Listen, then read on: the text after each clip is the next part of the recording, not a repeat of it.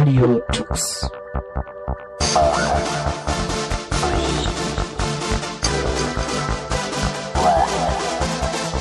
The German Linux Radio, the German Linux Radio. Hallihallo, herzlich willkommen zur Radiotux Ausgabe August 2014, wieder mit Legic. Hallo Legic. Hi.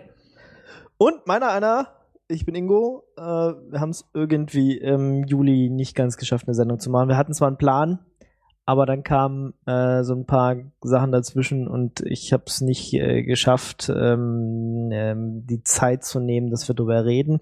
Äh, wir verschieben das Thema, was wir uns für den Juli überlegt hatten, äh, ein bisschen, weil da sollte es um Linux und Spiele gehen, äh, nochmal noch mal um ein paar Monate. Vielleicht tut sich ja in der Zeit auch noch ein bisschen was. Oder ihr habt auch noch Ideen äh, und wollt da was loswerden oder mitquatschen äh, zu dem Thema Linux und Spiele. Äh, das verschieben wir, wie gesagt. Jetzt wollen wir erstmal über Cloud reden und zwar vor allem so Cloud-Dienste für Anwender. Geht auch stark in die Richtung äh, Selbsthosting, Fremdhosting. Also was, was kann man machen, um seine Daten vielleicht bei sich zu behalten oder welche Dienste sind ganz cool und man will die Daten trotzdem weggeben. Äh, anfangen werden wir vielleicht mal mit Dateien, weil das so tatsächlich das ist, was man wahrscheinlich am meisten benutzt. Also ganz, ganz groß. Äh, was man kennt, ist natürlich Dropbox. Ja. Viele von uns, euch Hörern, haben wahrscheinlich Dropbox an irgendeinem Punkt in ihrem Leben schon mal benutzt. Vielleicht benutzen sie es auch immer noch und vielleicht wollt ihr da weg. Vielleicht auch nicht. Vielleicht ist es ja auch cool. Äh, ich benutze Dropbox tatsächlich auch immer noch, aber nur noch sehr wenig. Ich weiß nicht, Legic, wie ist bei dir? Benutzt du Dropbox noch? Ja, ich benutze Dropbox immer noch, aber nicht mehr für so sehr sensible Daten oder sowas, sondern da kommt halt so irgendwie ein Müll, den ich irgendwie nicht irgendwie, den ich temporär irgendwo haben möchte und dann von jedem Rechner aus zugreifen möchte, der kommt dann da irgendwie drauf. Aber ähm, also pff, ja, ansonsten Dropbox kaum nur noch. Nur noch was anderes benutze ich jetzt. Was benutzt du denn jetzt? Jetzt benutze ich BitTorrent Sync. BitTorrent Sync, aber das ist auch was Proprietäres, ne? Ja, es ist was Proprietäres, das äh, macht aber genau das, was es soll, also Dateien austauschen. Und nicht mehr und nicht weniger. Und das, das Tolle an dem BitTorrent Sync ist, dass es anders als bei Dropbox keinen zentralen Server irgendwie gibt, wo das, wo die Dateien irgendwie hochgeladen werden müssen und dann erst synchronisiert werden auf die Rechner, sondern wenn ich jetzt zum Beispiel bei mir zu Hause sitze und zwei Rechner habe und da einfach Dateien austauschen möchte, ich kann natürlich einen USB-Stick nehmen oder direkt miteinander per Netzwerk irgendwie das Ganze machen, aber ich habe es gerne, dass es automatisch irgendwie funktioniert und da ist BitTorrent doch schon eine ganze Ecke besser als das, was Dropbox bietet weil man vor allen Dingen Daten recht schnell austauschen kann. Das heißt, das würde das lokal erstmal übers Netzwerk machen.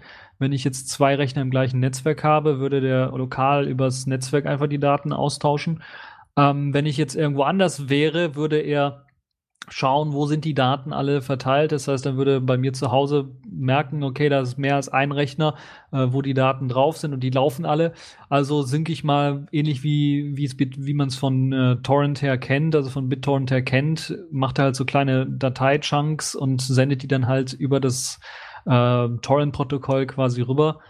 Und äh, einzigste kleine Nachteil, den es so gibt für all die Leute, die dann so ein bisschen Angst haben, was Anonymisierung und so weiter angeht, ist, äh, dass BitTorrent Sync dann natürlich auch einen Tracker verwendet. Und das ist natürlich dann der offizielle Tracker von ähm, BitTorrent selber, der da verwendet wird, um kurz äh, die, äh, damit die Rechner gegenseitig die IPs halt eben bekommen, um sich zu finden, quasi. Ja, ansonsten kann man vielleicht noch erwähnen, wie man das Ganze aufsetzt. Das ist eigentlich auch eines der, glaube ich, kinderleichtesten Dinge überhaupt, weil wenn man so ein BitTorrent-Sync runterlädt, muss man es eigentlich nur ausführen. Äh, und dann äh, kann man auf einer Webpage eben die UI sehen und dort gibt es halt einfach die Möglichkeit, einen, einen Ordner freizugeben. Und für den Ordner wird dann so ein ganz lang, äh, langer Hash generiert. Den muss man einfach nur kopieren und gibt seinem Kollegen den oder irgendwie benutzt den auf dem anderen Rechner, wo man BitTorrent Sync drauf hat und fügt den Hash dort ein, kann dann noch den Zielordner auswählen, wo jetzt die Synchronisation ähm, hin soll oder die synchronisierten Daten hin sollen. Und dann war es das eigentlich auch schon. Dann ist man eigentlich fertig. Dann fängt er schon an mit der Synchronisierung. Man kann, wenn man möchte, auch noch sagen, dass man äh, einen äh, Read-Only, also einen nur Lese-Hash ähm, erzeugen kann und den einfach nur weiter verteilen kann, wenn man halt eben nur möchte, dass die Leute drauf lesen zugreifen können, aber nichts irgendwie hochladen können. Das macht besonders viel Sinn, wenn man beispielsweise was weiß ich, äh, wenn man einen großen Videopodcast oder sowas hat und keinen äh, großen Server irgendwie zur Verfügung hat und das Ganze dann per BitTorrent-Sync machen möchte, dann funktioniert das relativ gut, weil das halt die Vorteile von so einem Torrent, dass alle Leute, die sich schon runtergeladen haben oder Teile davon runtergeladen haben, dann auch gleichzeitig wieder sharen. Ähm, ohne halt äh, die Nachteile halt mit der etwas komplizierteren Bedienung, weil man muss einfach nur den Hash haben und einen Ordner festlegen und dann war es das auch schon. Mhm. Äh, ich kann aber jeden Ordner nehmen und ich kann in diesem Ordner auch wieder Dateien und andere Ordner reinlegen, oder? Ja, genau. Man kann also jeden Ordner nehmen, man kann Dateien reinlegen ohne Probleme. Es gehen sogar Symlinks oder sowas.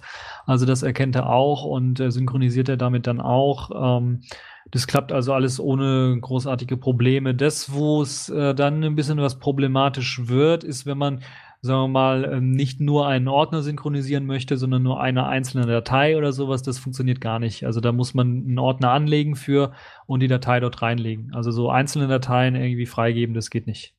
Also einzelne Dateien freigeben, so wie es bei Dropbox zum Beispiel relativ schön ist. Oder auch äh, bei OwnCloud, wo, wir später bestimmt noch ein bisschen mehr reden. Also wo man einfach sagen kann, okay, dieses eine File gebe ich jetzt hier mal mit dem Link frei. Das geht halt leider nicht. Okay. Ja, das andere, was so ein bisschen vielleicht, äh, was man vielleicht auch sagen soll, im, im, Vergleich zu Dropbox, was mich am Anfang gewundert hat, als ich BitTorrent genutzt habe und ein bisschen verärgert hat, war halt, ich habe halt mehrere Rechner und auf einem äh, einen kleinen Netbook war halt irgendwie die Festplatte voll, dachte ich mir, okay, lösche ich die großen ISOs einfach von dem, von dem BitTorrent-Ordner und er hat es dann automatisch synchronisiert, das heißt, er hat es auf allen Rechnern auch gleichzeitig dann gelöscht. Und das war halt so, wo ich gedacht habe, aha, okay, das hatte ich eigentlich nicht vor. Ich wollte die eigentlich nur auf dem Netbook irgendwie gelöscht haben. Das heißt, so eine feine, granulare Einstellung, wie man es von Dropbox vielleicht her kennt, wo man sagen kann, okay, diesen einen Ordner auf meinem kleinen Netbook, was zu wenig Speicher hat oder sowas, nicht synchronisieren, das kann man da auch nicht machen. Entweder alles oder nichts. Das heißt, ähm, was natürlich gehen würde, wäre so Red-Only ähm, BitTorrent-Sync äh, Ordner einrichten. Dann könnte ich aber, oder dann würde er, wenn ich auf dem Netbook eine neue Datei erzeuge, diese dann aber auch gar nicht mehr synchronisieren mit den anderen Rechnern, sondern die wäre dann nur auf der Datei, auf dem Dateisystem des Netbooks drauf. Und das ist halt so ein bisschen, da hätte ich mir gewünscht, dass es so eine Option gibt, okay, sagen, dass es zumindestens äh, auf dem Master-Server BitTorrent Sync nicht gelöscht wird, die Datei, sondern dass da irgendwie das Original beibehalten wird. Hätte ich mir da so ein bisschen gewünscht. Das ist so vielleicht für den einen oder anderen wichtig, der BitTorrent Sync ausprobieren möchte, wenn er nicht unnötig irgendwelche Daten verlieren möchte. Mhm.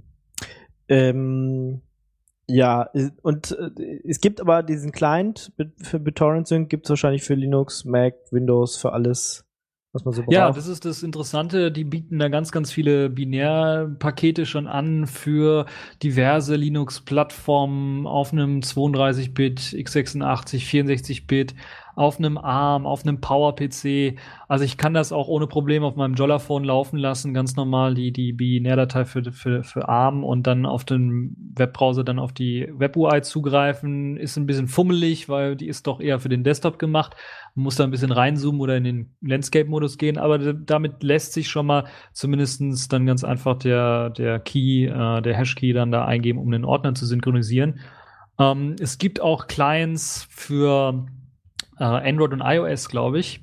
Zumindest für Android gibt es einen BitTorrent Sync Client, äh, der in der Mache war, der als Beta-Version rauskam. Ich weiß nicht, ob der jetzt schon final ist. Ich habe den selber noch nicht ausprobiert, aber der macht im Grunde genommen nichts anderes als diese Web-Oberfläche, nur halt das in einer vernünftigen, äh, in einem vernünftigen äh, grafischen Programm dann halt. Ähm, ansonsten für BSD gibt es eine Version, für macOS 10, für Windows gibt es eine Version. Also im Grunde genommen fast für alle Plattformen gibt es die Version von BitTorrent Sync und äh, ist allerdings leider proprietär, also nicht äh, offener Quellcode. Man kann es also nicht selber irgendwie kompilieren. Aber das Schöne ist, zumindest geben die regelmäßig Updates raus und äh, teilweise haben sie jetzt sogar die UI ein bisschen was schöner gemacht, weil vorher war es einfach nur äh, ich glaube, eine ne Tabelle oder sowas und, und zwei, drei Buttons und dann war es das eigentlich schon an UI. Äh, und jetzt haben sie ein bisschen was grafisch aufgehübscht, aber ähm, ansonsten relativ einfach zu bedienen. Es, man muss nichts an Firewall, an Ports irgendwie rumfummeln, am Router oder sowas, sondern der macht das irgendwie alleine, so Magic irgendwie was, dann, damit die sich irgendwie verbinden können. Und äh, das Tolle ist, an all den getesteten und auch später den Sachen, die wir noch ansprechen äh, werden, ist das das schnellste, was ich bisher gesehen habe, was Dateiaustausch angeht.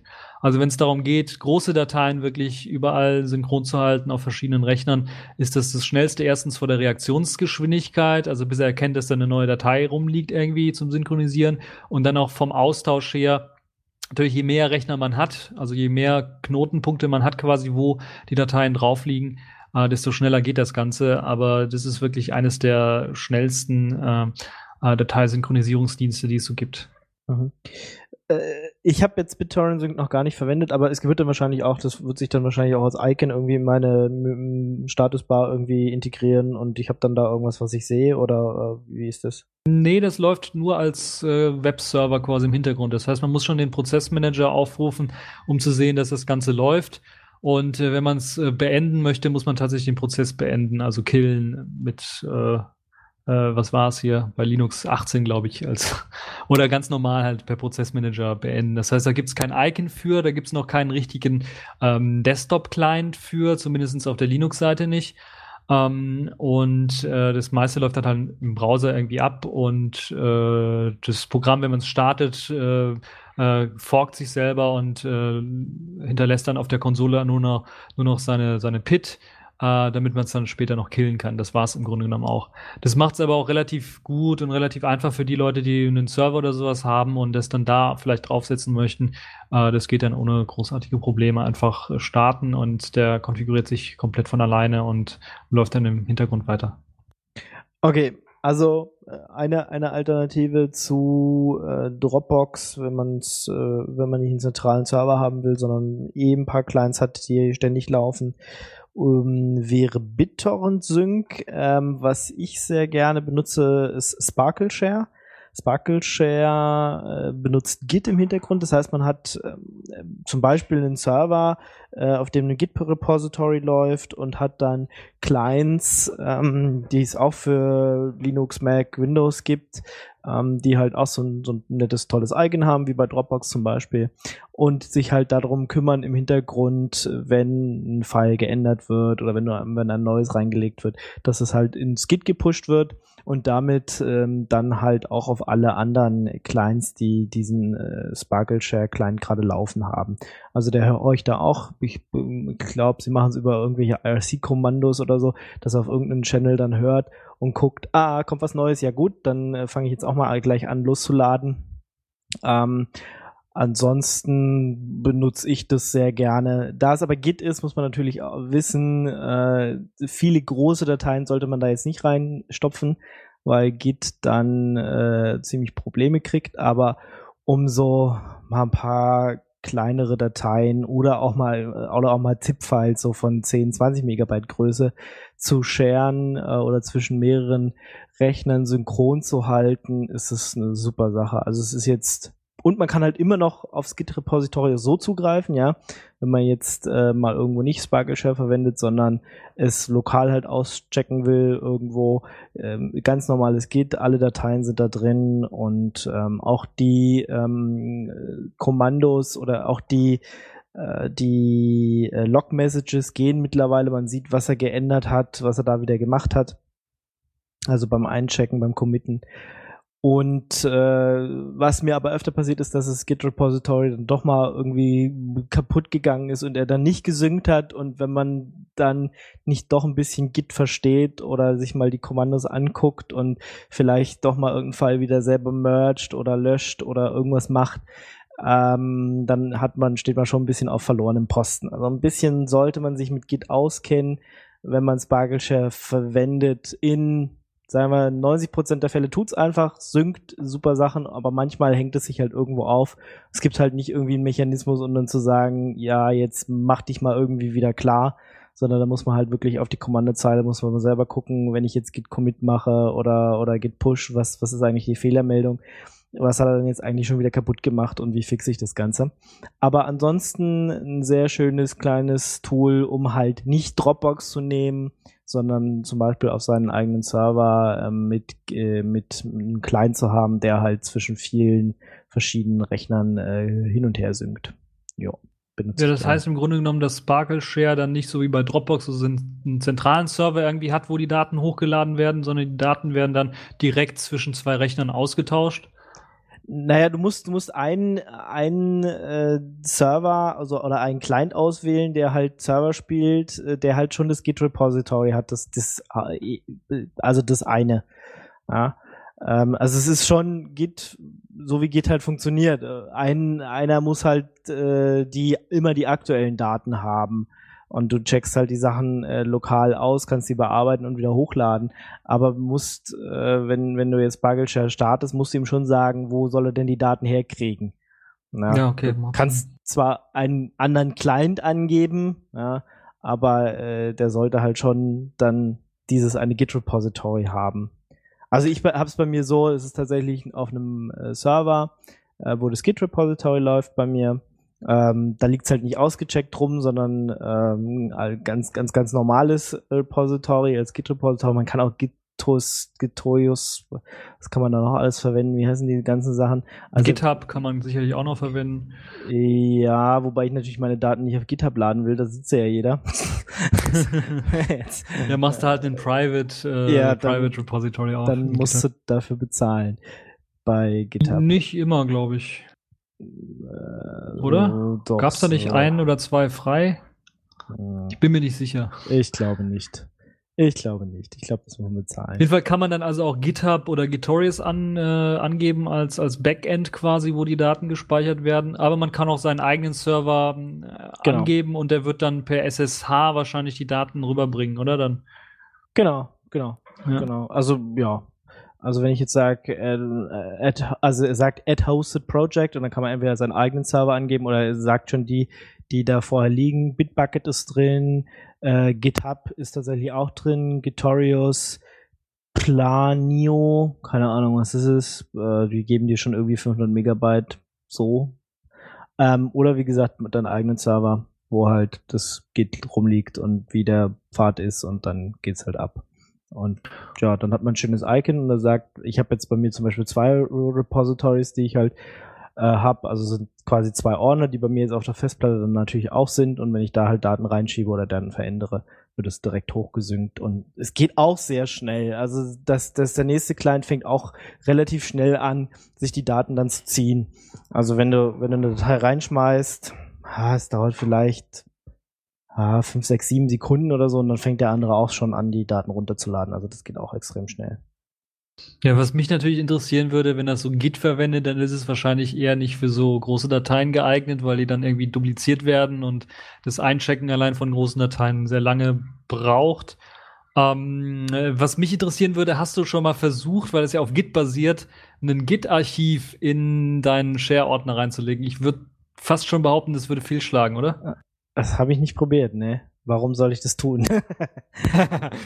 Äh, Weil es nee, dann wahrscheinlich fehlschlägt, glaube ich. Also vermute ich sehr stark, wenn es Git verwendet und dann noch ein Git-Archiv in einem Git-Archiv. Ich glaube, dann oh. schlägt es fehl. Jedenfalls war es bei mir so, das letzte Mal, als ich es ausprobiert habe, hatte ich lustige Fehlermeldungen und äh, das war noch eine Beta-Version. Ich glaube, es ist immer noch Beta, wenn ich mich richtig erinnere. Also sind jetzt bei 1.4. Nee, Achso, sind schon ein bisschen was weiter. Ich habe es ja. im letzten Jahr erst verwendet, deshalb.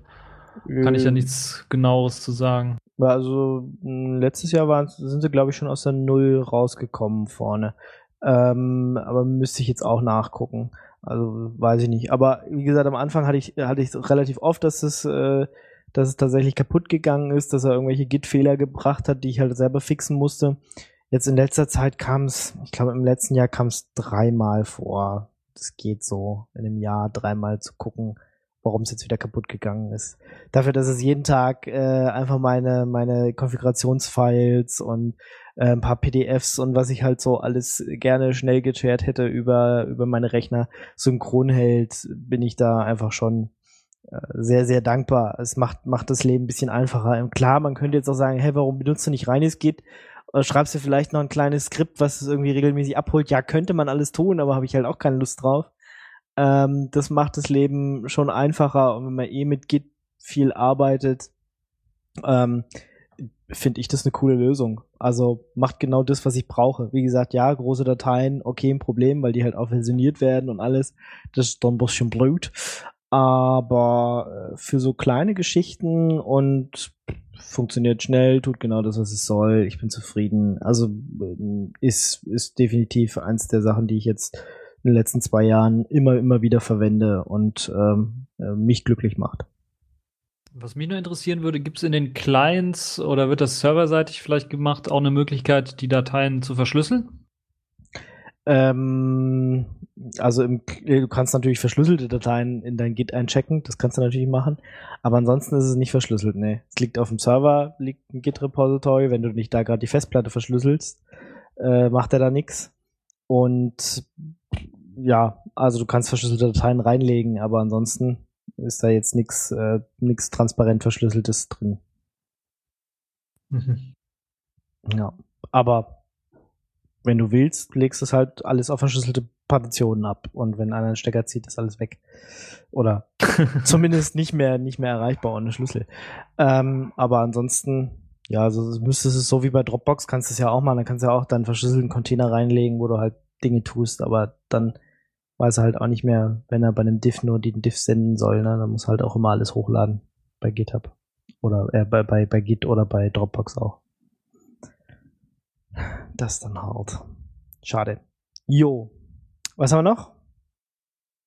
Ja, wir haben noch, äh, wenn wir, wo, wo wir gerade bei Git sind, wir haben noch den Git-Ableger Git Annex. Das ist halt eine spezielle Version für Git eigentlich für diesen Dateiaustausch primär so entwickelt worden, weil anders als bei Git wird dann nicht die komplette Datei in das Git-Repo reingecheckt oder eingecheckt, sondern tatsächlich nur die Metadaten davon. Und äh, natürlich eine Checksumme wird angelegt und wie man es halt von Git her kennt.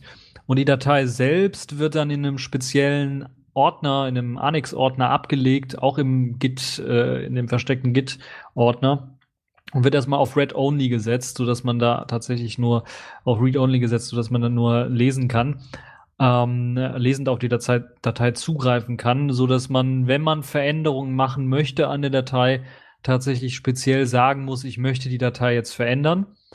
Ähm, und ja, das Tolle an dem Ganzen ist, dass das im Grunde genommen all die Vorteile, die Git so bietet, also mit der ganzen Versionierung, ähm, vor allem der Versionierung, dem, dem Checken der Dateien, äh, Checksummen und so weiter und so fort und immer sicherstellen, dass alles äh, in Ordnung ist, äh, das verbinden kann, ohne die Nachteile zu haben, die man zum Beispiel bei SparkleShare hat, dass man große Dateien nicht einchecken kann, also oder doch, man kann es, aber man sollte es nicht oder es ist nervig, weil es zu lange dauert und so.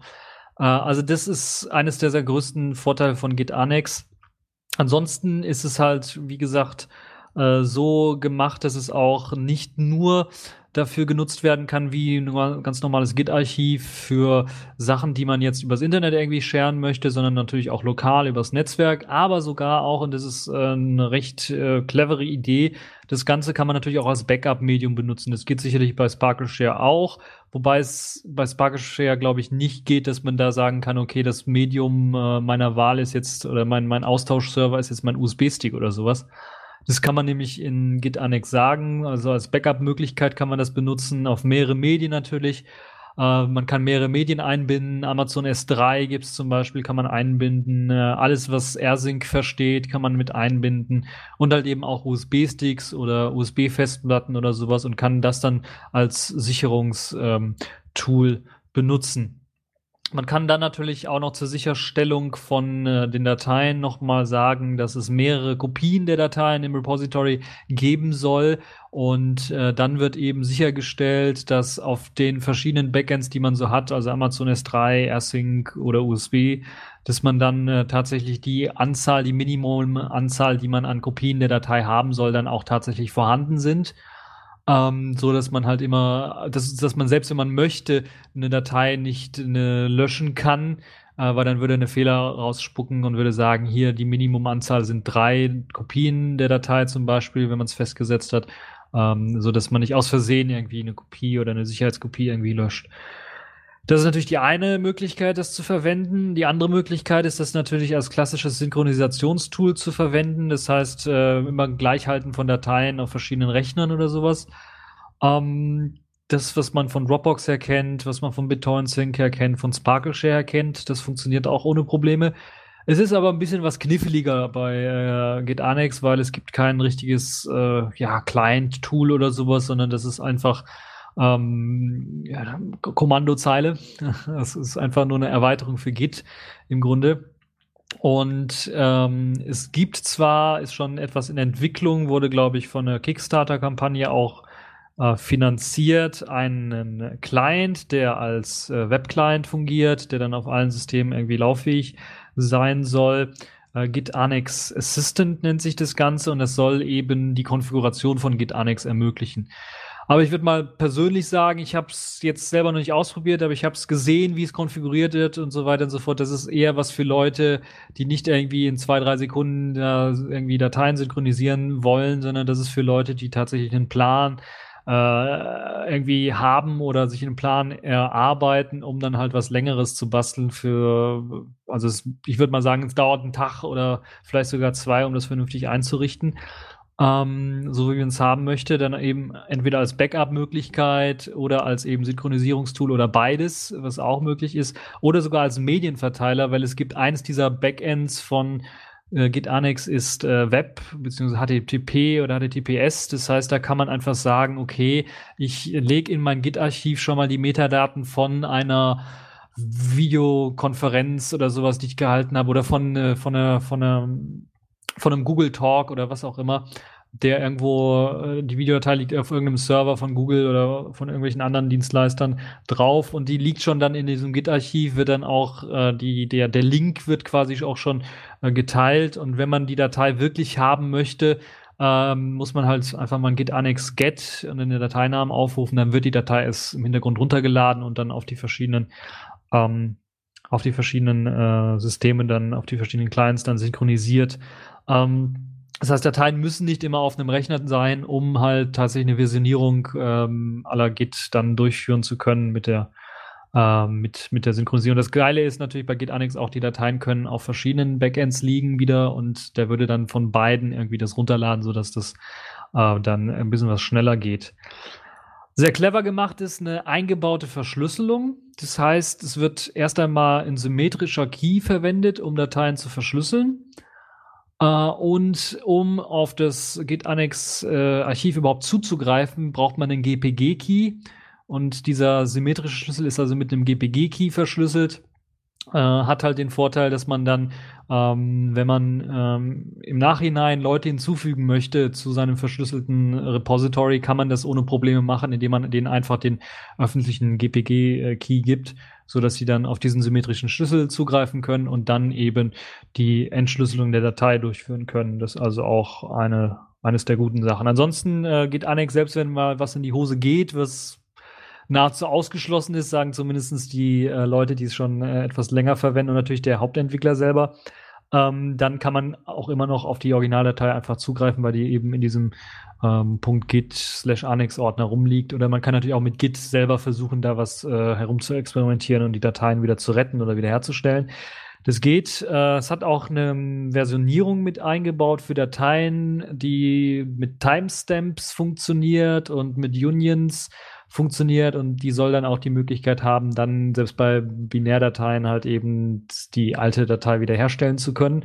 Zumindestens soll jedes Mal ein Merge möglich sein. Das wird zumindestens auf der Homepage auch immer garantiert, dass das möglich ist, sodass dann irgendwie Dateien jedes Mal in einem konsistenten Zustand auf, auf dem, in dem Repo, äh, in dem Repo drin liegen. Ja, das ist so das, was, was man zu Git Annex sagen kann. Da gibt's also keinen großartig guten Client oder sowas, sondern das ist momentan alles Web.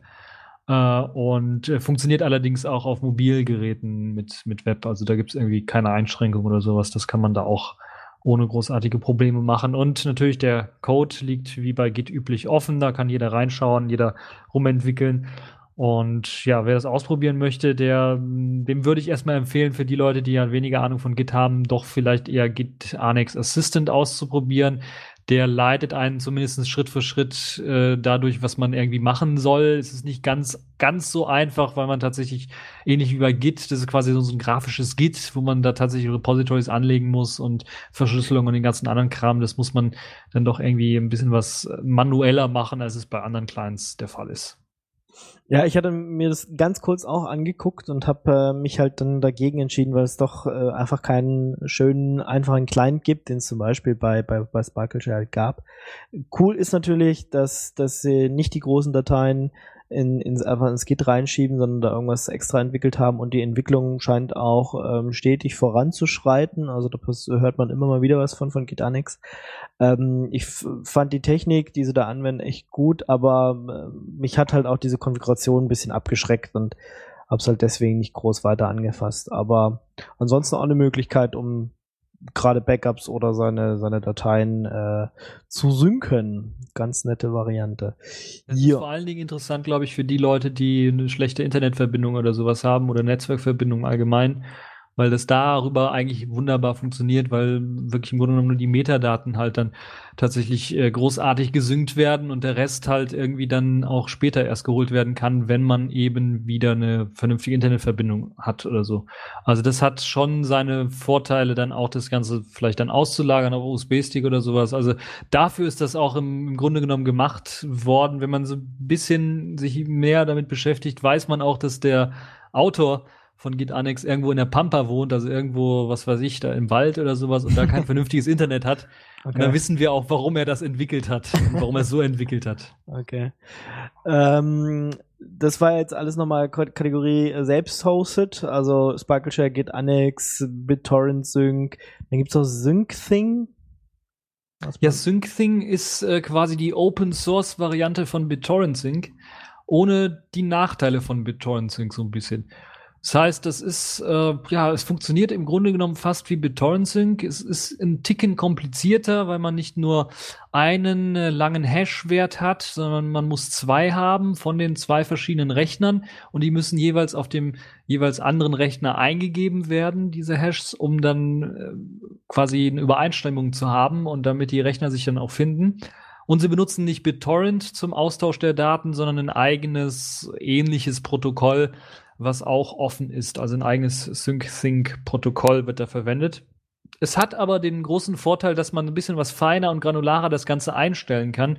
Äh, zum einen hat man natürlich äh, erst einmal schon voreingerichtet einen Sync-Ordner. Man muss also nicht manuell irgendwie bei, wie bei BitTorrent Sync einen einrichten, sondern man hat schon einen voreingerichtet. Man hat die Möglichkeit zu sagen, okay, ich habe dir zwar meinen Hash gegeben, Allerdings möchte ich dir diesen Ordner nicht freigeben. Das heißt, man kann fein und granular einstellen, welchen Leuten man tatsächlich diesen, diesen Ordner dann freigeben möchte. Und man kann das im Nachhinein auch nochmal ändern und sagen, okay, ich habe dir zwar vor einer Woche dir den Zugang erlaubt dazu, aber den entziehe ich dir jetzt. Um, ähm, das ist möglich und es gibt halt eben ähm, noch die Möglichkeit, zum Beispiel auch ähm, ja, ähm, Ordner so einzurichten, gerade bei Linux macht es Sinn, Ordner so einzurichten, dass nur bestimmte Nutzer Zugriffsrechte auf bestimmte Ordnernamen, bestimmte Dateien und so weiter haben. Das heißt, dieses, äh, diese Unix-Rechteverwaltung quasi, die wird unter ähm, SyncThing berücksichtigt. Aber wenn man das nicht haben möchte, kann man das auch ex explizit ausschalten. Macht für Windows-Maschinen äh, Sinn, wo eben bei FAT32 oder sowas keine Rechteverwaltung möglich ist. Ähm, das ist möglich und dann gibt's halt noch die Möglichkeit, zum Beispiel äh, eine Versionierung einzuschalten. Das heißt, äh, anders als bei BitTorrent Sync, wo das nicht möglich ist, gibt's hier die Möglichkeit zu sagen, okay, ich möchte mindestens so und so viele Versionen der Datei ähm, behalten. Äh, und dann werden die halt in einem versteckten Ordner einfach abgelegt, diese Versionen, und man kann die dann von da aus äh, auch nochmal wieder herstellen. Äh, wie gesagt, es wird eine verschlüsselte Verbindung aufgebaut, ein Peer-to-Peer-ähnliches Protokoll für eben für, für diese Knotenpunkte. Also man arbeitet wie bei BitTorrent mit Knoten, die dann miteinander kommunizieren. Ähm, und äh, es gibt die Möglichkeit, wie bei BitTorrent Sync, das Ganze natürlich zu announcen über einen zentralen Tracker oder in dem Fall ist es ein Announce-Server. Das ist der SyncThing Announce-Server. Wenn man den, dem allerdings nicht traut, kann man auch einen eigenen Announce-Server aufmachen Und der Announce-Server selber wird auch nur verwendet, wenn man tatsächlich ähm, übers Internet irgendwelche Daten scheren möchte. Ist man im gleichen Netzwerk, kann man, äh, treffen die sich einfach so, ohne irgendeinen Announce-Server, können die sich im gleichen Netzwerk so auffinden und ähm, ja, einen kleineren Nachteil gibt's da so ein bisschen, weil der, glaube ich, es gibt so eine Frequenz, wo der einfach sagt, das sind die Daten, die ich habe und so weiter und so fort, und das sendet er einfach so raus. Und wenn man gerade jetzt äh, keine Internetverbindung hat oder kein Netzwerk hat äh, oder der äh, andere Rechner nicht direkt gefunden wird im Netzwerk, dann wird tatsächlich äh, auch der äh, Announce-Server von, von SyncSync angepingt oder zumindest wird versucht, äh, den anzupingen und äh, dann die Daten zu geben und zu fragen, ja, hier, ich habe da so einen komischen Hashwert von einem, von einem, von einem anderen äh, Knoten, äh, ist der bei dir vielleicht irgendwo registriert? Das heißt, das ist so vielleicht so ein bisschen äh, ein kleinerer Nachteil für die Leute, die so ein bisschen auf anonym stehen und äh, gerade jetzt im Zeitalter von NSA, Spionage, äh, aber es gibt halt die Möglichkeit zu sagen, ich mache mir einen eigenen Announce-Server an und äh, benutze den. Ansonsten sehr BitTorrent-Sync ähnlich, das heißt, es wird wieder eine Binärdatei angeboten für alle möglichen Plattformen, also eine Binärdatei für äh, die x86-Plattform, ARM, PPC und so weiter und so fort. Das heißt, ich könnte das auch wieder theoretisch auf meinem Jolla laufen lassen und dann äh, über die Web-Oberfläche einfach zugreifen auf, auf den Client und da alles konfigurieren. Ähm, das Ganze, der Dateiaustausch, einen weiteren kleinen Nachteil gibt es noch bei dem Dateiaustausch und beim Finden von Rechnern. Das benutzt UPnP als Protokoll zum ja, Überbrücken des Routers oder der Ports im Router. Äh, das heißt, ja, eventuell, wenn UPnP ausgeschaltet ist, muss man selber Ports freigeben oder sowas. Ähm, ansonsten Upload- und Download-Geschwindigkeit lassen sich noch einschränken. Das ist auch recht nett, wenn man so einen Sync-Ordner für, fürs Web oder sowas bereitstellen möchte und nicht äh, irgendwie den ganzen Traffic da aufbrauchen möchte. Für kann man dann noch äh, Einschränkungen machen, was recht nett ist.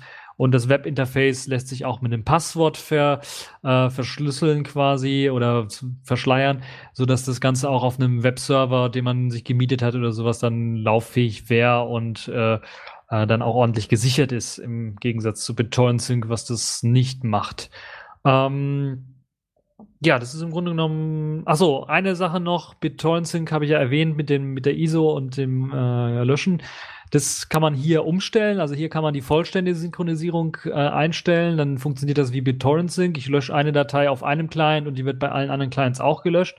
Oder ich mache den sogenannten Repository Master, den ich dann festlegen muss, oder ich kann auch mehrere festlegen. Und dann wird jeweils auf diesen Repository Masters die Datei nicht gelöscht, außer ich gehe selbst direkt lokal an den Rechner oder per SSH auf den Rechner und würde die äh, Datei von diesem Repository Master dann löschen. Dann würde auch äh, die Datei gelöscht sein. Ansonsten kann ich das ähnlich wie bei Dropbox so einstellen, dass ich das nur auf meinem Client XYZ gelöscht haben möchte, die Datei, und auf dem zentralen Repository Master bleibt es dann drauf. Ja, das ist im Grunde genommen das, was SyncThing so ausmacht.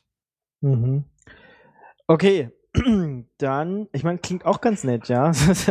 SyncThing habe ich auch noch nie äh, bisher vorher gehört, aber Okay, äh, kommen wir vielleicht nochmal zur Kategorie äh, fremdgehostet. Ich meine, Dropbox hatten wir schon. Äh, Voila gibt's noch.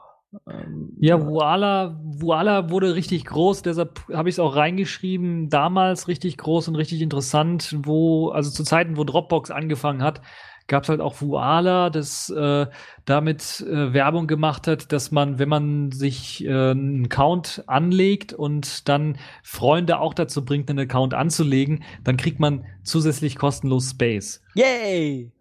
Und das Geile ist, man kann den Space auch austauschen. Das heißt, es gab dann auch jede Menge Promo-Codes und so weiter und so fort. Und ich meine zu wissen, als ich mir das damals geholt habe, ich hatte dann, und das war für damalige Verhältnisse, war das extraorbitant viel. Ich glaube, 20 Gigabyte oder sowas hatte ich dann als, als Speicherplatz. Wo Dropbox gerade mal zwei Gigabyte als kostenlosen Speicherplatz angeboten hat, war das schon gewaltig. Und man konnte halt eben ähm, Speicherplatz auch austauschen zwischen, zwischen den verschiedenen Nutzern. Das war eben das, womit Voila geworben hat. Das haben sie jetzt leider abgeschaltet, nachdem es, glaube ich, von einer anderen Firma übernommen wurde. Äh, so ein bisschen haben sie es halt abgeschaltet, aber der Client und der Rest ist halt so, wie es auch schon vorher war. Das heißt, man hat da auch die Möglichkeit, äh, Gruppen oder sowas anzulegen und äh, dann bei den Gruppen und, und natürlich Sync-Ordner anzulegen und äh, Gruppensync äh, durchzuführen. Das ist also recht nett. Das hatte ich im Studium zum Beispiel verwendet, wenn es um Dateienaustausch ging, um Programmcode oder sowas, alles in einen Ordner rein und dann wird das überall bei den anderen auch synchronisiert. Versionierung ist mit eingebaut, Verschlüsselung wird auch gemacht und das ist einer der ersten Dienste, die es auch äh, lokal gemacht haben. Das heißt, die haben lokal die Daten verschlüsselt oder die verschlüsseln immer noch lokal die Daten, wenn man, bevor man sie hochlädt. Und dann hat man also nur die verschlüsselten Daten auf dem Server selber, so dass selbst wenn die Voila-Leute darauf zugreifen wollten, äh, das nicht können. Der ähm, Code, in dem das Ganze geschrieben ist, ist Java. Das ist vielleicht für den einen oder anderen schon bedenklich, weil Java auf dem Desktop, Ach, ich weiß nicht, ist ein bisschen lahm. Das merkt man dem schon an und heutzutage benutze ich das immer weniger, weil es wirklich lahm ist. Damals ging's noch so, weil da war Dropbox auch nicht so das schnellste, aber äh, jetzt ist es mittlerweile ein bisschen was lahm geworden und äh, ja, es ist halt ein Java-Client. Es gibt einen Client, glaube ich, für Android und für iOS auch noch. Also mobile Clients gibt's dafür auch. Ansonsten äh, Promo-Codes gibt's immer noch. Das heißt, wenn man so für ein Jahr oder sowas mal richtig viel Speicher irgendwie braucht, kann man das immer noch benutzen. Aber äh, der größte Vorteil, den Voila hatte, eben mit dem Speichersharing, das ist jetzt weg. Ähm, und ja, das ist eigentlich äh, schade. Ansonsten macht Wala eigentlich fast alles richtig. Nur ich glaube, der Quellcode liegt nicht offen, aber ansonsten ist, glaube ich, alles richtig. Nee, ganz so richtig ist es nicht mehr. Also ähm, es war mal ja eine Schweizer Firma, also La C ist mittlerweile von, von Seagate aufgekauft worden und es gibt keinen kostenlosen Speicher mehr. Das heißt, man muss auf jeden Fall dafür bezahlen. Ähm, ich glaube, das kleinste, für 5 Gigabyte muss man 99 äh, Cent pro Monat bezahlen. Ähm, schön ist natürlich immer noch, dass die Daten meistens in einem, äh, einem europäischen Rechenzentrum liegen, also entweder in der Schweiz oder in Deutschland wohl. Aber ist definitiv was, äh, was man bezahlen muss. Äh, es gibt keinen kostenlosen Account mehr seit letztem Monat. Ach, seit letztem Monat haben sie es wirklich abgeschaltet. Das habe ich nicht gewusst. Ja. Bei den kleinen kriegt man noch kostenlos, aber ja. Bringt dann, bringt dann, bringt dann mehr. leider nichts. Gut, dass, gut, dass ich den Account schon vorher hatte, weil äh, löschen tun sie nichts davon. Ah, Das, noch. das, Okay. noch nicht. Das Ja. Lustige ist ja, ich hatte ja die ganzen Promo-Codes, die laufen ja dann irgendwann nach ein paar Jahren irgendwann ab. Und bei mir steht jetzt irgendwie so, dass ich irgendwie 300 oder 400 Prozent von meinem Account benutze, von meinem Speicherplatz vom Account. Das heißt, die Daten sind immer alle noch da. Das heißt, ich kann zwar keine neuen mehr draufladen, aber die Okay. Daten sind immer noch da. Und das ist, glaube ich, jetzt schon seit einem Jahr so. Äh, bin mir nicht sicher, wie lange es noch anhalten wird. Wollen wir mal schauen. Gut, wenn du die Daten darauf nicht unbedingt brauchst, äh, ist es ja wahrscheinlich auch egal. Aber auf jeden Ja. Fall, ich meine, ich finde es ja auch gar nicht schlecht, wenn, wenn man für seinen äh, Dienst bezahlt, weil dann kann man wenigstens sicher sein, dass die nicht irgendwelchen Bullshit damit treiben. Äh, wenn ich jetzt bei Dropbox äh, gehe und kostenlos, ich habe bei Dropbox auch irgendwie 20 Gigabyte oder so, weil das auch irgendwie an der Uni, gehe, wenn du bei dieser Challenge XY mitgemacht hast und irgendwie 30 Leute noch verteilt und bla blub, irgendwie, ich habe also bei Dropbox mehr Speicher, als ich brauche. Äh, aber man weiß halt immer nicht, wenn man nicht dafür zahlt, ist man ja meistens selber das Produkt und wer weiß, was die mit den Daten da anfangen. Also die NSA äh, hat da garantiert eine Direktleitung dahin. Bei Voila, wenn man jetzt sagt, okay, das steht alles in einem deutschen Rechenzentrum und man zahlt dafür, machen die wahrscheinlich nicht irgendwelchen Scheiß, dass sie die Daten nach irgendwas durchsuchen oder für irgendwelche Zwecke missbrauchen, die da nicht hingehören. Von dem her finde ich es auch gar nicht schlecht, wenn man nicht, wenn man nicht in der Lage ist, selbst zu hosten oder jemanden kennt, äh, der das Zeug für einen hostet, dem man genug vertraut, dann vielleicht einer Firma zu vertrauen und der aber auch Geld zu geben, dass, äh, dass man weiß, man ist nicht selber das Produkt, sondern äh, man zahlt für das Produkt. Ähm, das muss man sich halt auch immer ganz bewusst sein. Äh, Wenn es irgendwas kostenlos gibt, dann muss es da irgendwo einen Haken geben. Ähm, selbst wenn er nicht auf erst, den ersten Punkt ersichtlich ist, aber irgendwo äh, kostet es ja die Firma auch Geld, also ganz, ganz umsonst kann das alles nicht sein. Von daher, voila, vielleicht äh, eine Idee, wenn man, äh, es ähm, ja äh, fremd hosten will, aber äh, dafür zahlen will und vielleicht ein besseres Gefühl haben möchte als bei Dropbox. Dann gibt's noch Boxcom, kenne ich jetzt auch nicht. Ja, Boxcom ist quasi eines der größten, glaube ich, Konkurrent, eines der größten ja die größte Konkurrenz für Dropbox, funktioniert nach dem gleichen Prinzip, äh, hat also eine Webseite, wo man sich äh, Dateien hochladen kann, runterladen kann und so weiter und so fort. Man hat auch verschiedene Clients. Es gibt Clients, glaube ich, für alle mobilen äh, Plattformen. Ich glaube, außer für Sailfish und, und äh, für Tizen oder sowas gibt es, glaube ich, für alle Plattformen einen Client. Äh, das heißt, die haben sich da richtig Mühe gegeben, auch für alle Plattformen einen Client zu machen. Und man kriegt, glaube ich, äh, relativ viel Speicher auch kostenlos direkt am Anfang. Ich glaube, es sind 20 Gigabyte oder 50 Gigabyte kriegt man da kostenlos schon direkt. Äh, und ansonsten funktioniert es eigentlich wie Dropbox. Also da gibt es keinen großen Unterschied. Da gibt es jetzt auch nichts, wo ich sagen würde, das ist jetzt äh, der allergrößte Unterschied. Äh, also das, was ich noch nicht ausprobiert habe, was bei Dropbox manchmal ein Problem ist, wenn man wirklich eine Datei an viele Leute verteilt, kann es mal sein, dass da, wenn dann Traffic Limit erreicht wurde, dass dann die Datei für zwei Tage oder sowas gesperrt wird. Das habe ich noch nicht versucht bei Boxcom, ob das äh, da auch ein Problem ist, ob da auch eine Einschränkung existiert, weiß ich nicht. Ansonsten ist das, glaube ich, so die Alternative, wenn man quasi Dropbox-Funktionalität haben möchte, aber ein bisschen was mehr Speicher. Also 50 Gigabyte kriegt man da kostenlos direkt und das ist, ja, glaube ich, interessant für den also einen oder anderen. Ich, ich sehe jetzt hier 10 Gigabyte gibt es so, aber man hat halt irgendwelche Beschränkungen beim Datei-Upload. Also man kann dann nur Dateien hochladen, die 250 Megabyte sind. Also in der kostenlosen Variante. Beim anderen heben sie es dann Ja, irgendwie genau. auf. Man kann in der kostenlosen Variante eben nur äh, eine Datei mit 250 Megabyte runter, äh, hochladen. Aber ich habe tatsächlich 50 Gigabyte äh, kostenlosen Speicher. Tja. Vielleicht haben die es mittlerweile auch geändert. Ich habe mir den Account erst letzten Monat angelegt. Kannst du sehen, ja. Nee, 10. Nee, 10 Gigabyte, wenn ich mich jetzt hier neu registrieren will bei Boxcom. Gut. Ähm, und dann äh, gibt's noch unsere Freunde aus Neuseeland. ja, mega. Mega. Ja, Genau. mega. Ich war ja richtig gespannt, als das rauskam, weil das sollte ja die Revolution sein, aber wir kennen ja Kim.com, der macht halt immer mega Revolutionen und alles, äh, alle seine Produkte haben irgendwie einen Mega im Namen oder so.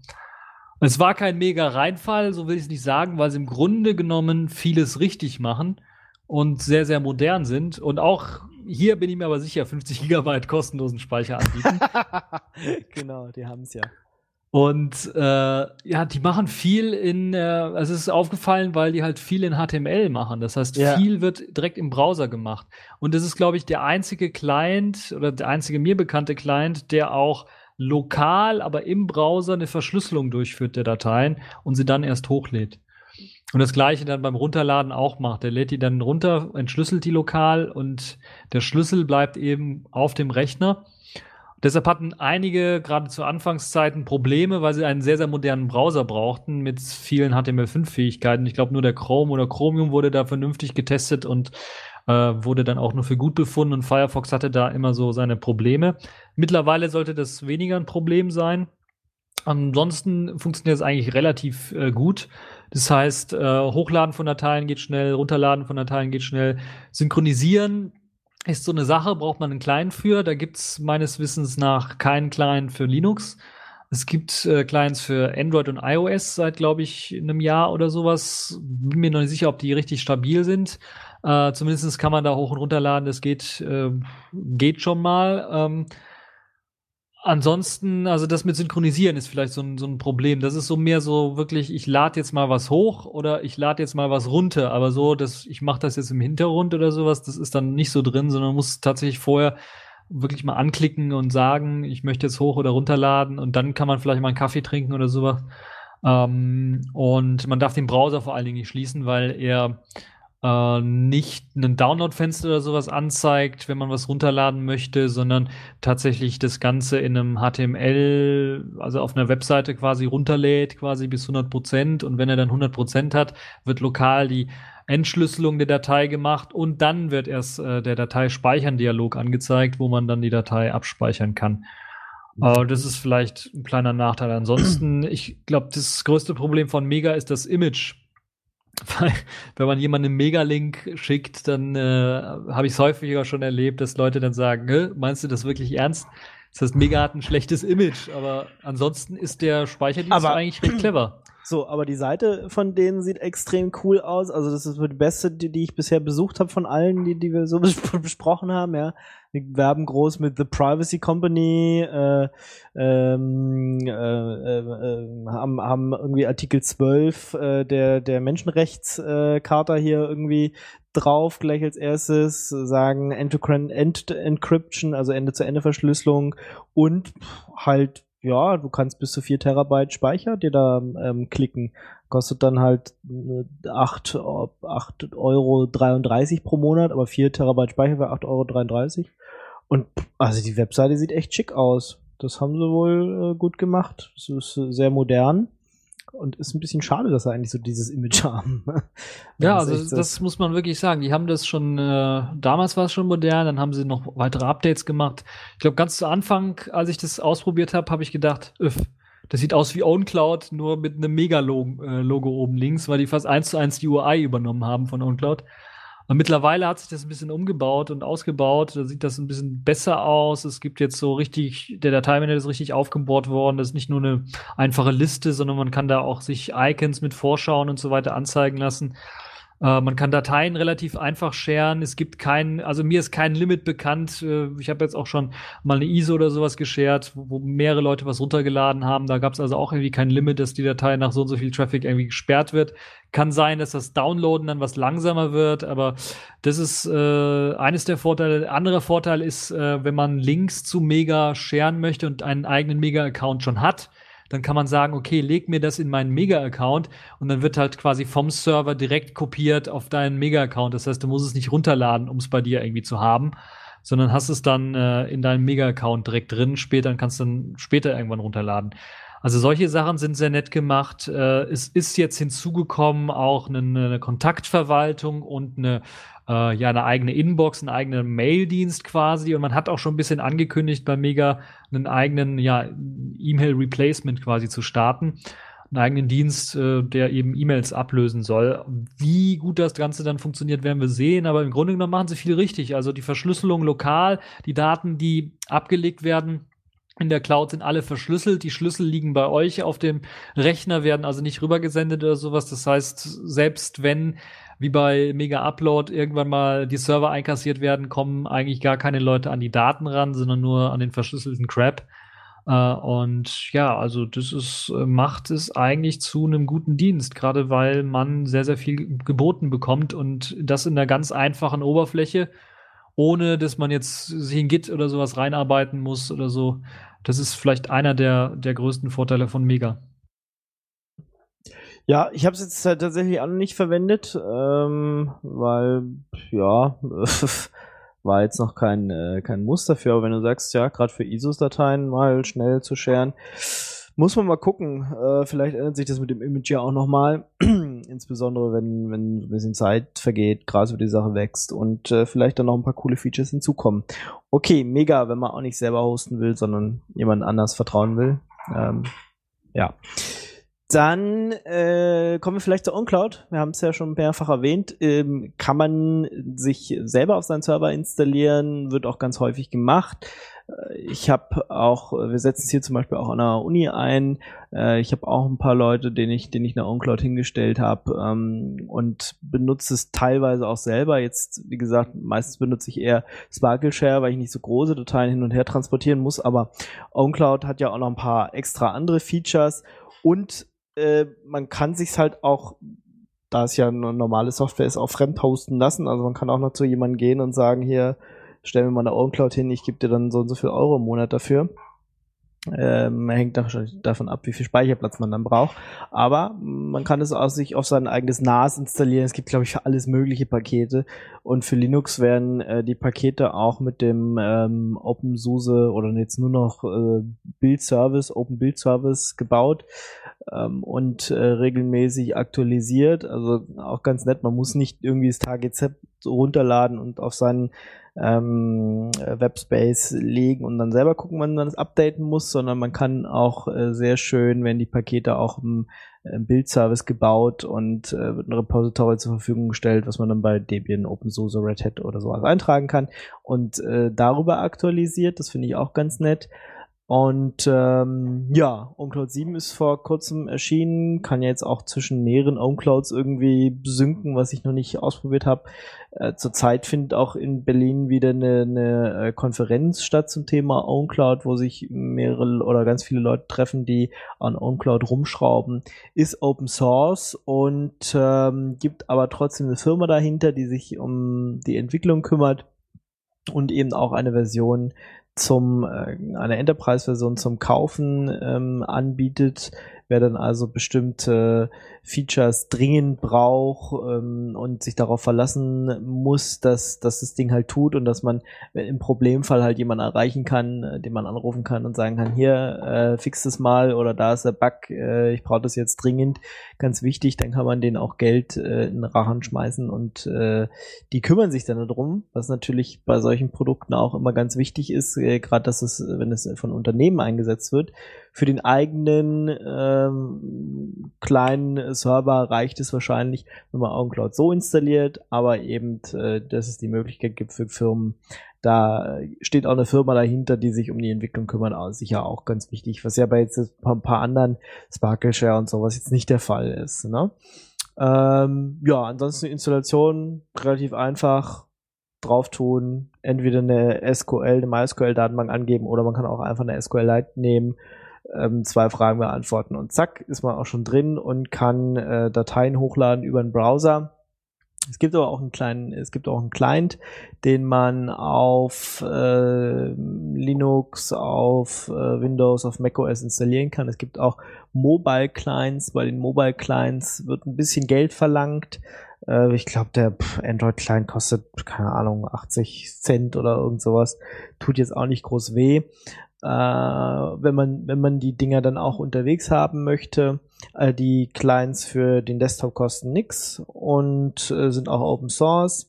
Also ich habe sie mir jetzt auf Arch Linux zum Beispiel aus dem Auer einfach geladen und installiert und äh, synkt jetzt immer hier so fleißig vor sich hin, wobei ich jetzt tatsächlich nur zwei Dateien bisher damit hochgeladen habe. Ich habe gerade erst angefangen, das gerade mit dem Sync-Client zu benutzen aber auch der ist da. Man kann auch in ihm einstellen, ähm, die und die Dateien sollst du jetzt nicht hochladen, zum Beispiel, die äh, willst du ausgeschlossen haben.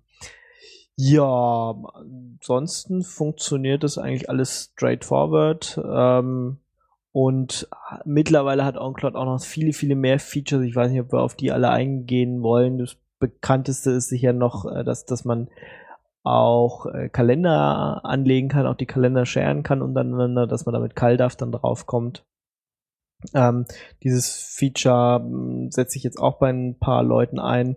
Setzen wir hier in der Uni auch ein. Gibt es also zum Beispiel einen Kalender, wann wer im Urlaub ist oder wann, äh, was weiß ich, welche wichtigen Termine irgendwie anstehen, wann Semesterferien sind, wann äh, wenn Prüfungstermine sind. Sowas steht dann halt in einem gescherten OwnCloud-Kalender drin. Und ähm, da kann man auch von jedem Client zugreifen, der einfach äh, CalDAV kann. Auch eine nette Sache. Äh, und es ist ganz cool, dass OnCloud sich so ein bisschen auch in diese Richtung, ähm, ja, PIM Suite und sowas verändert hat. Also man kann auch irgendwie Roundcube Plugin irgendwie reinnehmen, dass man da auf seine E-Mails irgendwie zugreifen kann. Das habe ich jetzt nicht ausprobiert. Aber tatsächlich für Dateien und Kalender äh, hat es sich schon zu einer sehr, sehr guten Lösung gemausert. Ja, das ist im Grunde genommen die eierlegende Wollmilchsau, weil man damit mehr machen kann als nur stupides Dateien synchronisieren, sondern tatsächlich auch eben äh, Kalender, Kontakte kann man damit auch synchronisieren, also auch CardDAV wird unterstützt. Ähm, und natürlich der Plugin-Support ist wunderbar. Also es gibt halt verschiedene Plugins, die man mit einbinden kann, die man nutzen kann ähm, Plugins, die einem helfen, für die, für die Web-Oberfläche bestimmte Sachen machen zu können. Es wird ja schon auf der Web-Oberfläche eine ganze Menge unterstützt. Zum Beispiel kollaboratives Arbeiten an einer Textdatei oder einer Office-Datei wird unterstützt in OwnCloud. Das heißt, da kann man einfach eine Datei reinlegen und dann kann man tatsächlich mit mehreren Leuten auf die Textdatei zugreifen und dann ähm, drin rumarbeiten. Versionierung wird unterstützt von Dateien. Es gibt ein ganzes Music Management System im, im, im äh, äh, im, im Webclient quasi, wo man dann Musik managen kann von verschiedenen, ähm, jetzt seit der Vers Version 7 auch verschiedenen anderen Own-Clouds zusammen. Äh, es gibt ein Login, äh, eine Möglichkeit, verschiedene Benutzer anzulegen und dann verschiedenen Space eben für die Benutzer zu haben extra. die sich dann mit Passworten und so ganz normal anmelden müssen.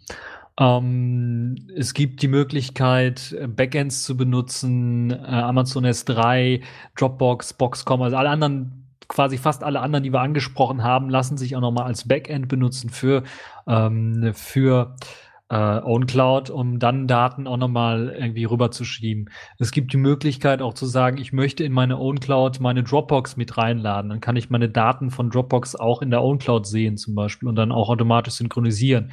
Solche Geschichten sind alles möglich. Ähm, das ist im Grunde genommen das ideale Tool, was eine ganze Menge kann äh, aber manchmal dann auch, weil es so viel kann, auch viel Probleme bereiten kann oder halt auch ein bisschen was mehr Ressourcen braucht. Also ich hatte OnCloud auch sehr lange Zeit im, im Einsatz hier auf meinem kleinen ARM-Server und muss sagen, es braucht sehr, sehr viel Ressourcen, gerade weil es PHP und, und der ganze Kram, selbst mit, mit einem äh, schnellen, mit den, mit Fast äh, PHP oder wie es heißt, ähm, ist es halt immer noch so, dass es doch sehr viel Ressourcen braucht, zumindest auf solchen Raspberry Pi-Geräten äh, oder ähnlichen Geräten, würde ich sagen, ah, Vorsicht, müsst mal, müsst mal schauen, was ihr an Datenmengen oder sowas synchronisiert. Und äh, wenn das zu viel wird, kann es irgendwann mal sein, dass irgendwie dann äh, der Server versagt, beziehungsweise einfach äh, die Prozesse killt und dann war's das. Ähm, ansonsten ist das, glaube ich, das das ist, glaube ich, die beste Allround-Lösung, dieses OwnCloud, weil ich weiß selbst von Leuten, die, äh, sagen wir mal, in einer ja, in der Verwaltung oder irgendwo so tätig sind, wo es halt wirklich sehr, sehr viele Leute haben, die dann irgendwie da irgendwie was Daten verteilen müssen äh, oder halt eben auch Kalendereinträge verwalten müssen oder sowas, dass das wunderbar klappt, dass die Umstellung relativ einfach ist, dass die mit der Web-Oberfläche relativ schnell zurechtkommen äh, und so weiter und so fort. Also wenn es einmal läuft und gut läuft, dann ist es wirklich perfekt. Ansonsten, wenn man Probleme hat, dann kann es doch manchmal an der einen oder anderen Stelle ein bisschen was komplizierter werden. Gut, und für die Probleme könntest du dir die Enterprise-Version kaufen und dann jemanden fragen. Genau, da kriegt man dann Support auch. Das ist das, was, glaube ich, auch die, äh, die Firma hinter OnCloud dann auch haben möchte, dass halt die Leute, die wirklich das Ganze professionell im größeren Einsatz irgendwie haben, dann auch wirklich den Support kaufen.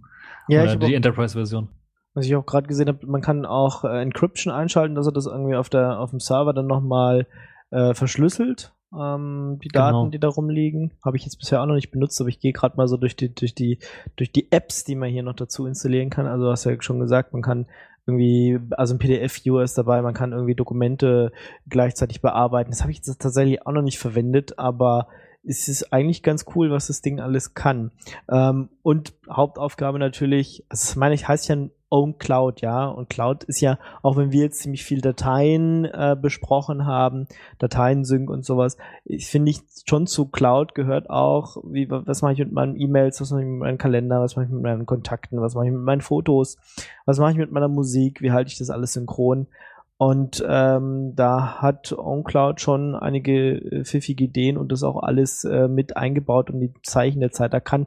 Und bei Dateien kann ich hier auch, die kann ich sharen, ich kann Leute, kann Leuten extra einen Account anlegen. Ich kann aber auch sagen, nee, ich will jetzt nur diesen einen Account, äh, nur, nur diese eine Datei oder diese, ähm, diesen, diesen einen Ordner irgendwie teilen und äh, generiere mir dann einen Link und schicke halt den per E-Mail rum und dann kann sich halt derjenige, der den Link hat, ähm, diese, diesen runterladen, ähm, also die Datei, die ich geshared habe darüber. Funktioniert sehr einfach und ähm, ja, mausert sich gerade zu einem zu einem echt coolen Tool, was ich öfter benutzen werde. Ähm, ich weiß nicht, wie machst du das denn mit, mit Kalendern und Kontakten? Wie hältst du die denn synchron zwischen mehreren Geräten? Also ich bin mittlerweile wieder zu Google zurückgekehrt und mache das über Google. Kann doch wohl nicht wahr sein. Also schämst du dich nicht etwas? Ha? Geht doch gar nicht. Doch. ja.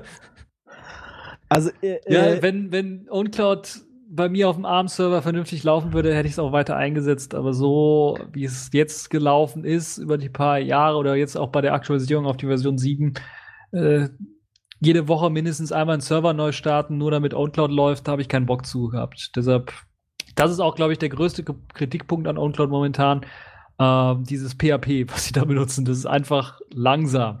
Und das heißt, man braucht schon einen potenten Server, ansonsten wird es nichts. Also ich habe das in einem V-Server laufen, aber auch in den dedizierten V-Server, der nichts anderes macht äh, als die eine Sache. Ähm, und da habe ich jetzt keine Performance-Probleme. Und ich mache halt dann up, Get Update ab und zu mal und dann kommt halt die neue Version drauf und dann äh, äh, reboot ich den Apache kurz und dann ist halt wieder alles in Ordnung.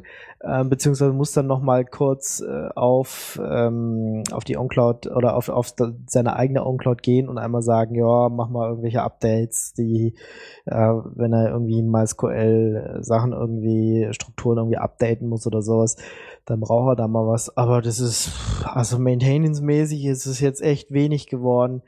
Gerade, wie gesagt, weil ich jetzt das Repository nutze und nicht mehr erst runterlade, das alles drüber spiele und so, sondern tatsächlich die von, von OnCloud bereitgestellten Repositories verwende, hält sich das jetzt echt in Grenzen und ich bin total happy. Und ähm, ich habe zurzeit ja meine Kalender und Kontakte in Zarafa-Server also auch selber gehostet. Ich äh, will die nicht zu Google oder zu Apple oder zu was weiß ich wem schicken. Ähm, und auch mit dem Jolla-Phone war das ja relativ easy, da weil ich da einfach sagen konnte, hey, mein Exchange-Server ist der und der, nimm dir mal die Daten und dann hat das ja alles funktioniert. Da mit dem bin ich jetzt für Kalender und Kontakte mit dem Zarafa-Server eigentlich sehr glücklich gewesen. Die letzten, ich glaube, fünf Jahre oder so benutze ich das schon. Aber es könnte durchaus sein, dass äh, gerade wenn, wenn ähm, das Jolla jetzt dann auch irgendwann mal Card da vielleicht kann, dass ich dann halt alles zum zu, zu einem äh, zur OwnCloud rüberziehe, weil ähm, denn Zarafa zu maintainen doch ein bisschen schwieriger ist, beziehungsweise Zarafa halt eigentlich auch eine PIM-Suite ist und ich meine E-Mails aber nicht im Zarafa habe, sondern da habe ich ja meinen eigenen Mail-Server. Ähm, und ich wollte einfach nicht die E-Mails da äh, wegziehen und in den Zarafa reinpacken und deswegen macht der Zarafa bei mir nur Kalender und Kontakte und da wäre es halt sinnvoller, wenn das auch in einem Tool liegt, äh, was ich auch für andere Sachen benutze und das wäre dann halt die OwnCloud. Und ich könnte mir auch vorstellen, tatsächlich mein Zarafa langfristig durch die OwnCloud abzulösen. Schauen wir mal. Bisher ist es noch äh, immer sehr nett, weil die meisten Handys irgendwie, irgendwie mit, mit Exchange umgehen können und man einfach sagen kann, ja, richte mir mal einen Exchange-Server. Ein Exchange-Server ist zwar eigentlich kein Exchange-Server, tut aber so und funktioniert. Ähm, und äh, war damit Zarafa sehr glücklich in letzter Zeit, aber ja, langfristig gesehen mal schauen. Vielleicht, äh, vielleicht geht das jetzt auch alles in die OwnCloud rein. Ja, man sieht ja auch die Entwicklung hin, also die Industrie, die ist immer mehr interessiert an OwnCloud. Es werden auch Plugins geschrieben, teilweise von Firmen, äh, um bestimmte Sachen dann zu supporten. Deshalb glaube ich, die Zukunft wird tatsächlich OwnCloud sein, so als eierlegende Wollmilchsau. Ähm, aber sie müssen da noch an einigen Dingen arbeiten. Also was ich schön finde, ist, dass die Client-Software äh, für, für, jede, für jede Architektur auch regelmäßig geupdatet wird und dass sie da auch sehr viel Arbeit reinstecken, was, was, das, was den Client angeht. Aber das, was noch äh, der größte Nachteil von OwnCloud ist tatsächlich äh, das Synchronisieren von Dateien ist halt nicht so schnell wie bei all den anderen Diensten. Also es fällt schon auf, dass das langsamer geht. Und das ist so eine Sache, wo sie aufholen, aufholen müssen. Wenn, das, wenn die das dann auch in den Griff bekommen, dann würde ich sagen, ist das, ähm, dann braucht man kein anderes Tool mehr. Dann reicht OwnCloud und wenn man irgendwie ein Problem hat in OwnCloud, schreibt man sich ein Plugin und dann war's das. Das wird also quasi sowas wie so ein Firefox oder so. genau. Äh, boot, boot to OwnCloud, einfach direkt rein. So, ja. Was braucht man sonst noch? Äh, ja, wenn, wenn, wir schon bei Kalender und Kontakten waren, also ich meine, man, man kann das, man kann das natürlich auch, da gibt's auch viele, äh, auch Open Source Produkte, wo man das auch mit selber bauen kann. Also Davical zum Beispiel kann man auch Kalender und Kontakte ablegen, kann man auch selber auf seinen Server installieren. Äh, wenn man nicht gerade äh, Drittdienste wie halt Google, was du ja machst, oder die iCloud von Apple oder pff, weiß nicht, wer bietet noch bietet es noch so ein Hoster irgendwo an. Also äh, sicher bieten auch viele Hoster noch äh, eine WebDAV, ähm, CalDAV, CardDAV äh, Server an, den man äh, nehmen kann. Ähm, es gibt natürlich auch so, äh, so Exchange-Ersatzdinge wie zum Beispiel Zarafa, was halt auch größtenteils Open Source ist, was man sich auf seinen eigenen Server tun kann. Es gibt Open Exchange noch ähm, was, was auch größtenteils zumindest irgendwo Open Source ist, auch wenn es, äh, wenn es äh, verkauft wird als, als Grupware-Lösung. Es gibt ähm, Horde und, und Roundcube so als Webmail-Interfaces, die mittlerweile auch mehr können. Die können auch Kalender und Kontakte anzeigen. Äh, ich benutze zum Beispiel auf meinem Server Roundcube, ähm, aber da halt vornehmlich für E-Mail halt, um E-Mails zu lesen, zu schreiben. Gerade wenn ich unterwegs bin ähm, und nicht an meinem eigenen Rechner gerade sitze, oder an einem äh, Rechner oder an einem Gerät äh, sitze, wo ich, wo ich zu Hause bin, wo eben meine E-Mail, wo eben meine E-Mails einlaufen und, und eingerichtet sind, wenn, sondern wenn ich mal, mal kurz an irgendeinem anderen Rechner sitze, dann äh, sich in, die, äh, in sein eigenes Roundcube einzuloggen und halt mal schnell eine E-Mail zu schreiben. Ähm, ganz geschickt. Ähm, Colab äh, ist in letzter Zeit auch wieder auf einem aufsteigenden Ast, weil da jetzt mittlerweile eine Firma dahinter steht, die sich um die Entwicklung kümmert, die auch ziemlich viel äh, äh, Entwicklungsarbeit auch nochmal in Roundcube reingesteckt hat und Roundcube jetzt der Standard äh, Web-Client ist für Colab. Also Colab ist eine, eine Groupware, die haben wir auch schon mehrfach bei Raditux besprochen, noch einige Interviews, wenn man in ein Archiv gräbt. Ähm, die früher mal vom BSI gefördert wurde und ich glaube jetzt auch in, in, in München eingeführt werden soll. Also ähm, auch E-Mail, Kontakte, Kalender, alles zusammen ähm, und entweder, wenn man es selber hostet, halt selber gehostet oder wie gesagt, hinter Colab steht mittlerweile auch eine Firma, die bietet das auch an als äh, gehostete Lösung, wo man denen halt ein bisschen Geld gibt und dann den Dienst benutzen kann. Ähm, bei E-Mail-Hosting gibt es natürlich auch ein paar Provider, die man ja, GMX, äh, Web.de, was ja quasi das gleiche ist, was dieselbe Firma ist, ähm, äh, Hotmail, was weiß ich, wo man irgendwie Google Mail, wo man irgendwie seine E-Mails hinschieben kann und dann hat, hat man die Kontrolle halt verloren. Oder ähm, man kauft wenigstens was, zum Beispiel Posteo ist ja gerade ganz, ganz in irgendwie. Oder man macht selber ähm, ich gehöre zu derselben Machtkategorie. Also mittlerweile haben wir tatsächlich, äh, habe ich tatsächlich auch äh, einen redundanten Mail-Server aufgesetzt, der äh, auch die ganzen neuen Verschlüsselungsstandards kann, der auch Dane kann, der ähm, der äh, mit Dovecot läuft und äh, bei der Verschlüsselung halt auch guckt, dass äh, Perfect Forward Secrecy eingesetzt wird, wenn es möglich ist. Also der den bessere Verschlüsselungsmethoden raussucht. Also normalerweise handeln ja Client und Server die aus und da halt bisschen guckt, dass, dass der Beste rausgesucht wird und ähm, bin dann nach ein paar Monaten Einarbeitungszeit echt äh, glücklich, dass der Mail-Server jetzt so funktioniert und äh, dass ich meine E-Mails halt nicht an irgendjemanden geben muss, sondern größtmögliche Verschlüsselung äh, habe und auch, äh, dass der Server halt guckt, wirklich, wenn er zu einem anderen äh, Server connected und dann eine E-Mail hinschreibt, dass die zumindest auf dem Transportweg so gut wie möglich verschlüsselt ist. Äh, das macht auch Spaß, irgendwie selber zu bauen, ist aber halt ziemlich viel Arbeit.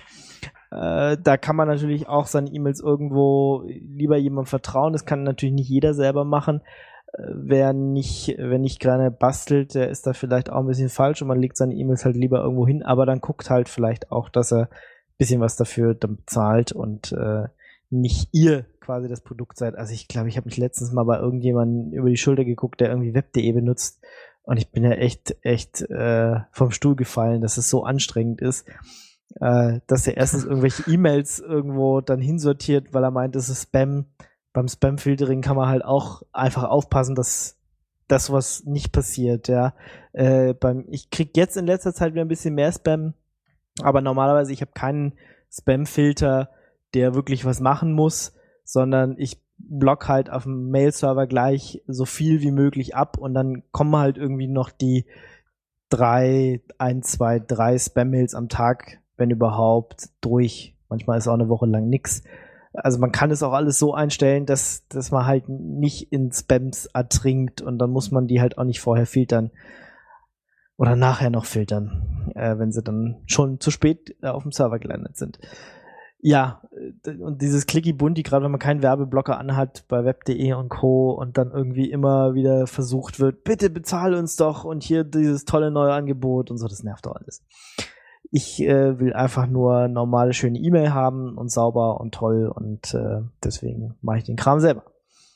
Gut, dann Passwort ist halt immer noch sowas. Äh, wo man sich um Synken eigentlich kümmern will, können muss. Ich weiß nicht, du machst es gar nicht, oder? Du synkst gar keine Passwörter? Nö, ich sync eigentlich gar keine Passwörter. Ich habe die fast alle im Kopf oder wenn, dann lokal auf dem Rechner oder auf dem Smartphone dann in dem eigenen äh, Passwortspeicherdienst, den es da gibt. Also auf dem, auf dem ähm, PC bei mir ist es dann meistens äh, K-Wallet, wo ich die ganzen Passwörter gespeichert habe.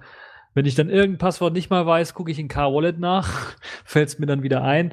Ansonsten auf dem Handy ist es meistens dann äh, das äh, ein, intern eingebaute äh, im, im Webbrowser, dieses Passwortmanagement. Äh, für andere Sachen habe ich die Passwörter meistens im Kopf. Ähm, ansonsten, ja, das ist, glaube ich, alles, was ich für Passwörter so verwende.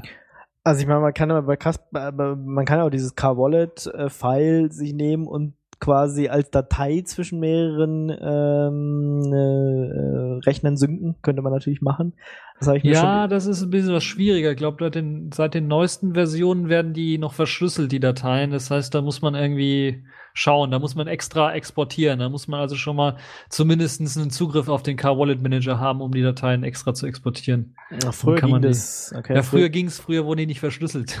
Ja. Die Sachen, die lagen da nur in dem proprietären, also das proprietären, in einem äh, geschlossenen Format lagen die da irgendwie vor und man konnte die dann einfach rüber kopieren und so. Das ist mittlerweile ein bisschen anders. Äh, dann KeyPass gibt's noch, äh, was, äh, wo man seine Daten reintun kann und dann halt zumindest nachgucken kann. Und dann kann man dieses äh, verschlüsselte KeyPass-File äh, auch als Datei zwischen den ganzen Rechnern tun.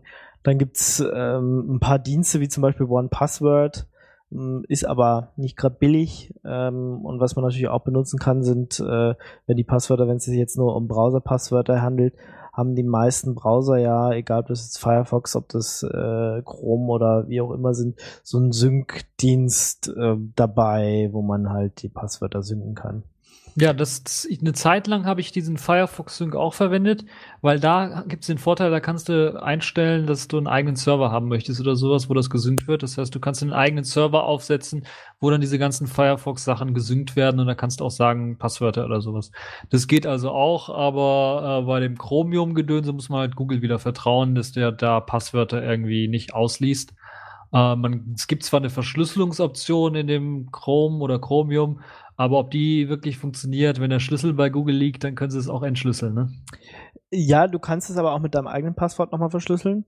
Also du kannst dann, du kannst bei Chromium den äh, Sync anmachen und dann kannst du entweder auswählen, äh, ich will das mit meinem Google-Passwort äh, irgendwie verschlüsselt haben. Das ist halt dann blöd, weil Google hat dein Passwort natürlich auch.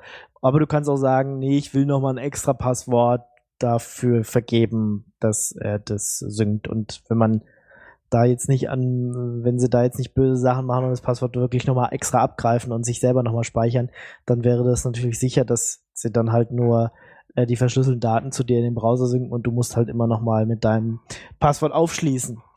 Ähm, da, da habe ich tatsächlich bei Google in diesem Google Sync ein paar Passwörter drin. Meistens unwichtige, äh, die äh, ja, für so ein paar unwichtige Dienste, die halt, wo ich mich halt nicht, nicht, wo ich halt genervt bin, wenn ich die ständig eingeben müsste. Und da bin ich ganz froh, dass, dass, äh, dass die Browser die synken tatsächlich. Und andere wichtige Daten habe ich tatsächlich im KeyPass-File.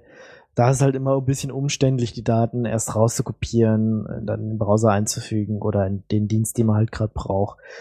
Ähm, aber geht schon. Und dieses, dieses Keepers-File liegt bei mir tatsächlich in einem Sparkle-Share, wird also immer schön gesynkt zwischen den ganzen äh, äh, Rechnern. Ja, genau. Weiß ich nicht. Gibt es noch irgendwas, was wir jetzt gar nicht angesprochen haben? Wir sind jetzt nicht wirklich eingegangen auf Musik.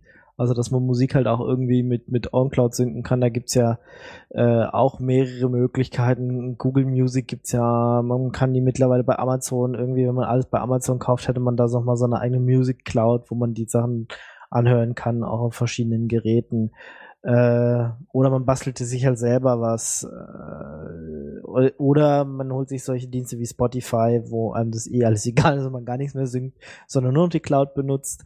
Ja, man kann man kann es ja auch ganz einfach machen, auf dem Server einfach einen XMMS2 oder ein MPD installieren, das dann die Musikverwaltung übernimmt und man spielt die Musik einfach nur gestreamt ab auf seinem Rechner als Client. Wäre auch eine Möglichkeit. Genau, aber was machst du dann, wenn du unterwegs bist? Dann müsstest du halt gucken, dass du dann äh, einen Client-Task äh, der MPD kann und äh, dann müsstest du dann eine Firewall so aufmachen, dass das auch irgendwie klappt. Ja, müsste Das man. geht alles. Es kommt halt nur darauf an, wie lang oder wie viel Gigabyte die Flatrate dann fürs Smartphone ausreicht. Genau, das ist dann halt wahrscheinlich eher das Problem. Ja, weiß ich nicht. To-Do-Listen könnte man noch irgendwie synken, aber da habe ich auch irgendwie nix, was da Ja, nimmt man den Textfile und macht da eine To-Do rein. Problem gelöst. Oder wenn man möchte, Ja. formatiert man das mit Markdown und dann war's das. Also das ist, glaube ich, äh, da gibt's natürlich auch paar Dienste, die das, ich, ich habe immer noch im Kopf das, äh, hier aus Deutschland, glaube ich, war es Wunderlist, glaube ich, hieß es, das konnte auch irgendwie über Server irgendwie synchronisieren. genau, gibt's. Und es gibt. Evernote, gibt's ja auch noch äh, solche Geschichten, aber ich benutze da persönlich nichts und ich halte auch davon nichts, weil das kann man auch alles irgendwie in einem normalen File-Sharing-Dienst machen mit seinem Lieblingsprogramm der Wahl. Ich habe eine Zeit lang äh, Remember the Milk verwendet, aber dann auch nicht mehr, weil da gab es zum Beispiel ein Plasmoid für, für Remember the Milk. War immer ganz nett. Äh, aber müsste man halt auch bezahlen, wenn man da öfter synken will. Und äh, du hast schon recht, eigentlich kann man es auch in den Textfile schreiben und äh, irgendwie sich synken und dann halt überall anzeigen. Eigentlich nicht das, nicht das große Problem, aber äh, wer, wer sich da was suchen will, da gibt's auch äh, viele verschiedene Dienste. Zur Not kann man es auch in eine Uncloud reinschreiben, ja. Äh, in, in ein Dokument. Ja. Gibt's noch irgendwas, was wir vergessen haben? Oder sollen wir mal Schleife drum machen?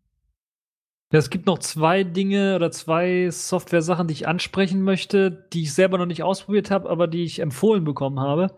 Das ist einmal eine Dropbox, äh, eine, eine OwnCloud-Alternative und wirklich eine OwnCloud-Alternative. Das heißt, fast alle Features, von, die OwnCloud standardmäßig mitbringt, werden da auch unterstützt. Das ist C-File. Äh, C-File soll halt eben auch nicht nur den Datenaustausch unterstützen, sondern hat auch so ein paar Zu Zusatzfunktionen für kollaboratives Arbeiten. Das heißt, es gibt einen extra Chat, wo man dann mit mehreren Kollegen chatten kann. Es gibt tatsächlich einen äh, direkt eingebauten kollaborativen Office-Bearbeiter, der auch, äh, glaube ich, mit vielen Office-Dateien zu Rande kommt, also auch Präsentationen und sowas zu Rande kommt. Äh, Kalender und ähm, und Kontaktverwaltung hat er natürlich auch mit an Bord. Und das Ganze ist auch äh, Open Source und es gibt halt auch eine Variante zum Kaufen und wieder Clients für alle äh, gängigen Plattformen und eben auch äh, für die mobilen Plattformen die Clients und natürlich dann auch eine Server-Variante, die man sich selber installieren kann, ähnlich wie OwnCloud. Also das wollte ich nur erwähnen. Ich habe es noch nicht getestet, wollte das immer mal testen. Ähm, das kann ich noch empfehlen, das kann man sich mal anschauen. Das von den Features zumindest klingt das alles recht vernünftig. Verschlüsselung und sowas ist auch mit alles an Bord. Versionierung klingt alles vernünftig.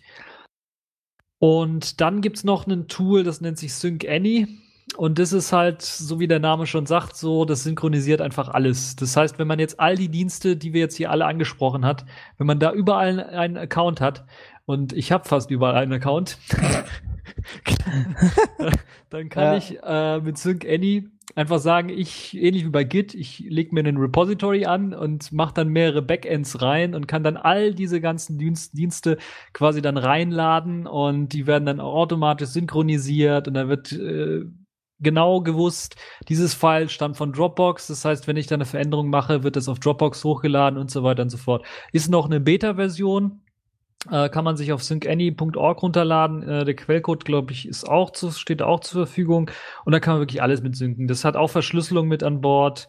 Äh, und äh, ja, es äh, sieht aus, es ist, glaube ich, nur ein, ein, ein äh, hier ein Client für die Konsole. Das heißt, es sieht aus wie so ein Git, weil die ähnlichen, ähnliche Kommandos hat das Ganze. Aber es ist, äh, glaube ich, halt eine Ecke stärker, weil man halt wirklich die anderen Dienste mit einbinden kann und alles äh, halt gleichzeitig synchronisieren kann. Wie gesagt, für Linux, äh, für, für Mac und für Windows auch wieder steht das Ganze zur Verfügung. Ein Client oder sowas gibt's nicht, ist noch alles äh, in der Mache, weil halt eben noch Beta. Das sind so die zwei Geheimtipps, würde ich mal fast schon sagen, von Sachen, die man sich anschauen soll, die ich unbedingt erwähnen sollte. Ansonsten kriege ich nachher gemeckert, dass ich das nicht erwähnt habe. Obwohl ich es schon so oft gehört habe von Kollegen, die meinten, probier das unbedingt mal aus. Was man auch noch erwähnen kann, äh, können wir aber auch noch mal eine andere Sendung einfach verlinken, Unhosted. Ähm, ist äh, auch ein Projekt, äh, was, was sich halt so ein bisschen ähm, auf die Fahne geschrieben hat, dass halt Leute nicht, äh, nicht die Sachen äh, weggeben, sondern halt, dass man es selber hostet. Kann man sich mal angucken. Hatten wir in einer Binärgewitter-Sendung auch mal jemand zu Gast, der sich damit beschäftigt hat und da auch selber rumentwickelt. Ich weiß jetzt nicht mehr ganz genau, wofür man das ist halt auch irgendwie Storage-Zeug und äh, man kann da auch irgendwie die OnCloud irgendwie anbinden und ähm, äh, ja, muss man sich mal angucken, wird auch äh, ge gesponsert, äh, unter anderem auch von DuckDuckGo. Ähm, ja, also die bieten halt so ein paar Spezifikationen an, wie man halt Apps und, und Programme bauen kann, dass sie halt nach dem ihren Muster funktionieren, äh, damit man sie halt selber hosten kann und dann halt äh, ein, ein, ein Storage halt verwenden. Ansonsten wäre es natürlich cool, wenn man, du hast ja gesagt, du hast ganz, ganz viele Dienste, äh, man nutzt einfach sowas wie ButterFS, was dann halt wirklich auch noch verteilen kann und irgendwie als RAID funktioniert und eigentlich schmeißt man alles auf verschiedene Dienste einem ist es egal, wie es funktioniert, Hauptsache es funktioniert und es ist halt alles mehrfach da, so dass du auch wirklich deine Daten immer hast äh, und eigentlich verteilt, verschlüsselt überall, bloß äh, dann in der Cloud deine Daten. Das wär's doch eigentlich. Nö? Ja, genau. Ja. Das wäre so, das Beste ist immer, wenn irgendwie was kaputt geht, dass du immer irgendwo ein Backup hast. Ja, und am besten noch ein Backup, was du dich nicht kümmern musst, weil es einfach automatisch immer das Richtige genau. tut. Genau. Also quasi so, so ein ButterFS oder so ein Ceph-Dateisystem äh, verteilt über alle Dienste, irgendwie immer das Richtige machend, verschlüsselnd, sodass auch wirklich kein anderer drankommt und nur du auf deinem System eigentlich überall immer den richtigen Zugriff hast und alle alle Dateien drankommst. Das wünschen wir uns. Ja. Gut, und damit würde ich sagen, Klappe zu auf den Tod. Und äh, wir haben jo. hoffentlich euch mal so ein bisschen so einen Überblick gegeben, was kann man, was gibt's da draußen alles? Vielleicht benutzt ihr das eine oder andere schon länger, vielleicht habt ihr jetzt so eine Idee bekommen, was ihr euch mal angucken wollt. Also ich fand jetzt zum Beispiel deine Erklärung über BitTorrent Sync ganz interessant, auch wenn es Closed Source proprietär ist, werde ich mir das doch mal näher angucken. Und äh, tatsächlich wird meine, bei mir zumindest OwnCloud doch immer wichtiger werden. Ähm, vielleicht für andere Leute, die auch, die auch gerade ein bisschen was entwickeln wollen, können sich mal un uh, unhosted angucken. Das werde ich auch nochmal verlinken und äh, äh, da könnt ihr auch nochmal nachhören. Und wie gesagt, wir haben auch schon hier und da mal Interviews geführt, die wir auch nochmal ein bisschen raussuchen und in Links reintun wenn ihr jetzt ne, sagt, oh, warum haben die eigentlich nicht XY erwähnt? Ja, wir haben eine Menge nicht erwähnt. Ja, man kann auch natürlich alles mit R-Sync erledigen, wenn man das will, oder mit Unison oder mit äh, was weiß ich, was es da noch alles gibt. Ja, AeroFS äh, ist auch noch ein Dienst und für ähm, spezielle Fälle gibt's ja noch dies und jenes. Wir haben viel nicht erwähnt, aber wenn ihr noch coole Projekte habt, könnt ihr uns das natürlich auch in die Kommentare schreiben, dass auch andere Hörer da noch äh, wissen, was es noch so gibt. Und ähm, ja, ansonsten wünsche ich euch wie immer eine frohe Zeit. Passt auf euch auf.